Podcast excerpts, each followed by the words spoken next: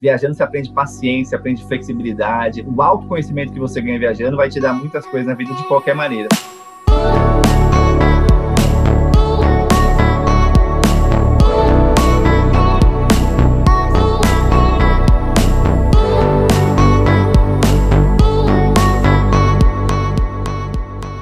Bem-vindas, bem-vindos a mais um episódio do Abrindo Caminhos, o podcast para quem busca ser a versão mais autêntica de si mesmo. Cada semana eu converso com pessoas ou compartilho reflexões por aqui que te ajudam a, te inspiram, te ajudam a realmente trazer chaves aí para os seus caminhos, pensamentos disruptivos, fora da caixa. A ideia é sempre trazer inspiração e novos jeitos de ver a vida e repensar estilo de vida, trabalho.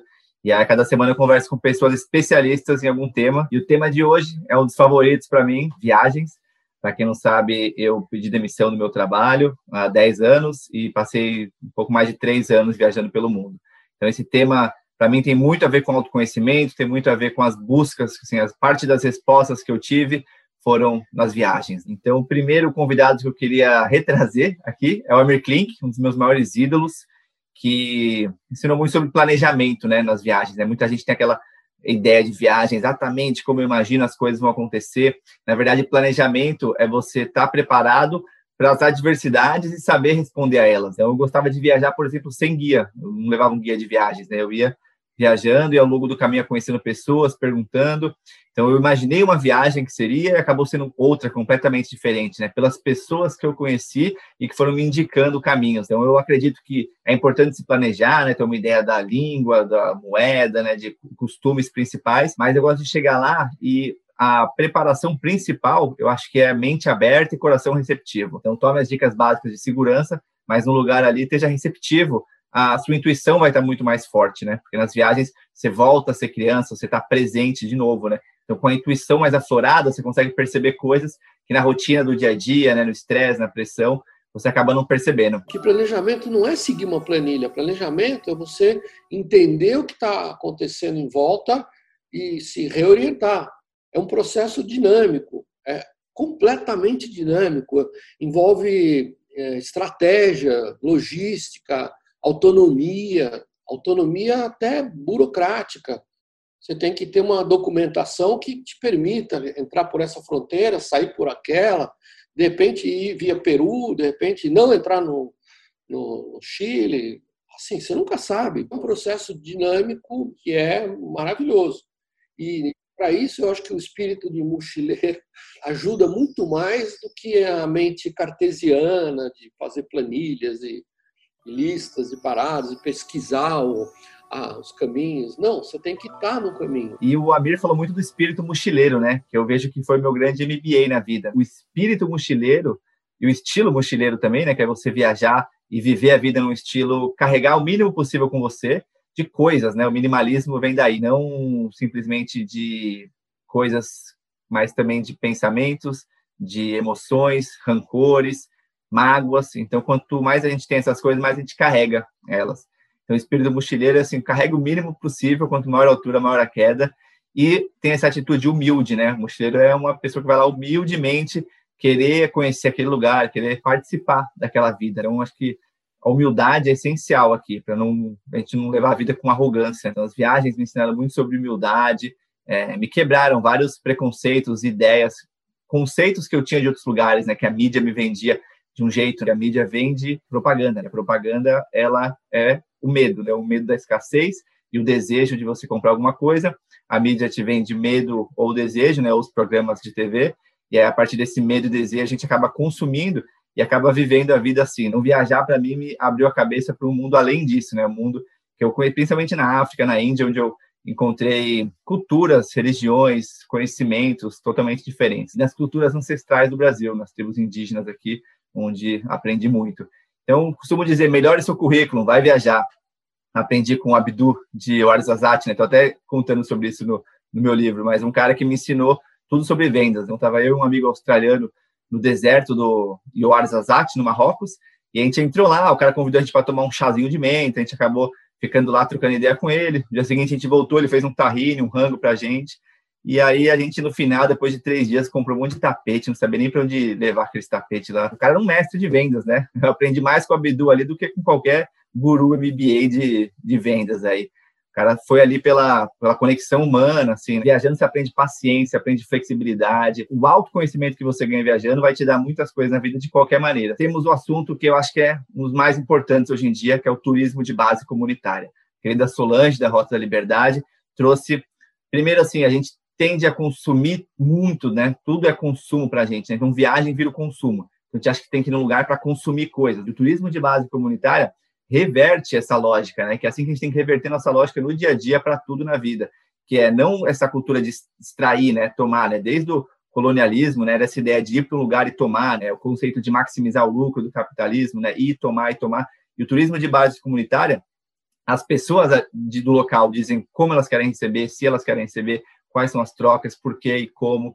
e não essa coisa forçada, não, eles precisam de mais dinheiro, nós vamos ajudar a economia local, então vamos colocar o turismo ali, e aí tinha aquela bagunça, eu vi vários lugares do mundo, lugares totalmente degradados, assim, né? seja na Indonésia, uma poluição é, absurda, ou na Tailândia, nas mulheres de pescoço longo, totalmente ali fazendo uma coisa que era uma riqueza cultural pelo turismo, ou os turistas criticando os tribos na África porque as pessoas estavam de calça jeans e celular e não vestidas na, jeito da tribo. Então, o turismo ele pode corromper muitas coisas. Então, a gente tem que usar o turismo para realmente reverter as coisas. O que, que é o turismo de base comunitária? É aquele em que justamente a comunidade receptora seja a própria comunidade. Eles estão participando de todo o processo. São eles que nos dizem quando vão nos receber, o quanto vai custar nos receber e qual a experiência que eles vão nos oferecer. Diferente do turismo comum, em que você monta um roteiro, você chega num lugar e você faz o que tem que fazer sem interação com aquela comunidade ou com aquele ambiente no qual você está. E aí o turismo de base comunitária vem fazer com que a comunidade se mostre e diga: nós estamos aqui, essa é a nossa vivência, é, é, esses somos nós, e nós precisamos ser vistos e ser respeitados, né, dentro desse contexto turístico. Então, a Solange trouxe muito essa questão de como fazer um turismo realmente ganha-ganha, não aquele que você acha que está dando, mas está recebendo muito mais que está ganhando.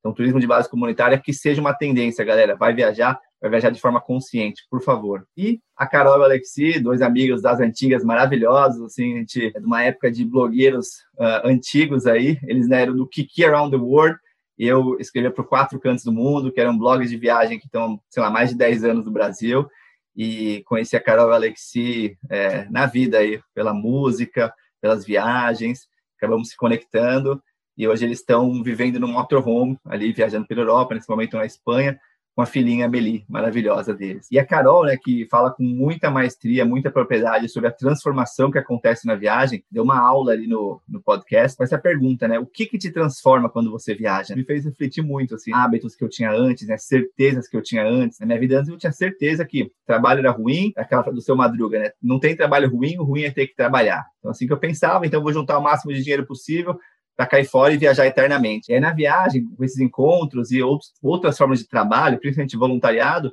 eu percebi que trabalho podia ser legal e pode ser um serviço. Na verdade, começou como uma vocação, depois virou um emprego, depois virou um trabalho, um trampo. Hoje é meio que aquela obrigação, né? Mas retomar a cultura do servir, não que o trabalho, que é o que eu busco fazer aqui no Abrindo Caminhos, que é o que eu busco fazer na Worldpackers, o meu trabalho seja um serviço. Realmente, isso me transformou na, na viagem. Eu tinha um sentimento muito forte de transformação em mim durante a viagem. E eu conversava com os outros viajantes e eu sentia que todo mundo tinha aprendizados muito parecidos e sensações parecidas com a minha. E eu pensava, não é só comigo, acontece com muita gente. E eu comecei a sentir que tinha um valor naquela coisa ali, naquela, naquela experiência. E quando eu voltei da minha viagem, eu me fiz uma pergunta que foi assim, Carol, o que, que foi, foi o mais incrível dessa experiência que você viveu? Eu sou muito perguntadora, para mim e para todo mundo, né? E eu fiquei pensando, fiquei pensando, e a minha resposta fui eu. Eu falei, eu, tipo, a minha evolução humana, pessoal, a minha transformação foi o mais foda dessa viagem, sabe? Foi o mais incrível. Eu queria que as pessoas se transformassem, evoluíssem, para elas se libertarem, para encontrar a própria verdade delas, entendeu? E parar de seguir a verdade dos outros. E eu achava também... que essa ferramenta de viajar, ela era muito poderosa para ajudar a encontrar esse caminho da própria verdade. Acredito que para cada um é uma pergunta importantíssima para se fazer, né? Para quem já viajou, seja pouco, seja muito, mas o que que te transformou numa viagem, né? O que, que te transforma ao viajar? Por que que você viaja? Para muita gente viajar é uma parada, ah, uma fuga, né, uma coisa egoísta. Para mim já foi uma fuga e já foi um produto, mas hoje eu vejo que é um exercício mesmo de autoconhecimento e transformação. Os humanos, o que que eu fico pensando, né? A gente sempre foi nômade os humanos, né? Na evolução a gente era nômades, várias tribos ainda são nômades. Aí veio a agricultura, né? O livro Sapiens do Yuval Harari me ensinou muito sobre isso. O livro Sapiens mostra como aí com a agricultura a gente foi estabelecendo esse conceito de propriedade, de dominação, de consumir mais as coisas e acumular mais. Aí depois veio a tecnologia para deixar isso de forma exponencial. Antes ainda disso, a indústria, transformar tudo em máquina, né? Então, agricultura, indústria, tecnologia. E a gente foi perdendo o conceito do nomadismo. E hoje voltou esse papo, né? Acabou caindo um pouco na moda do nomadismo digital. Eu acredito que é a opção de cada um tá onde quer estar, tá, com quem quer estar, tá, fazendo o que quer fazer. Então, acredito realmente que é possível você ter uma vida alinhada com seus valores. Acho que é muito disso que eu trouxe no livro que, que a gente está lançando esse mês.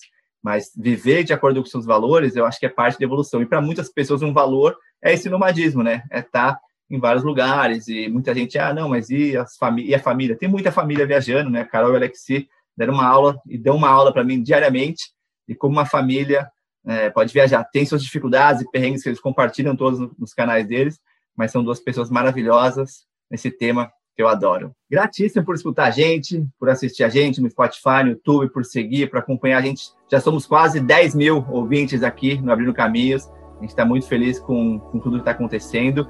E agora a gente está preparando a segunda temporada com muito amor, com muito carinho. Se tiver sugestões, peço para mandar para a gente de quem são possíveis convidados ali no meu Instagram, no Rick Lima. E tamo junto, galera.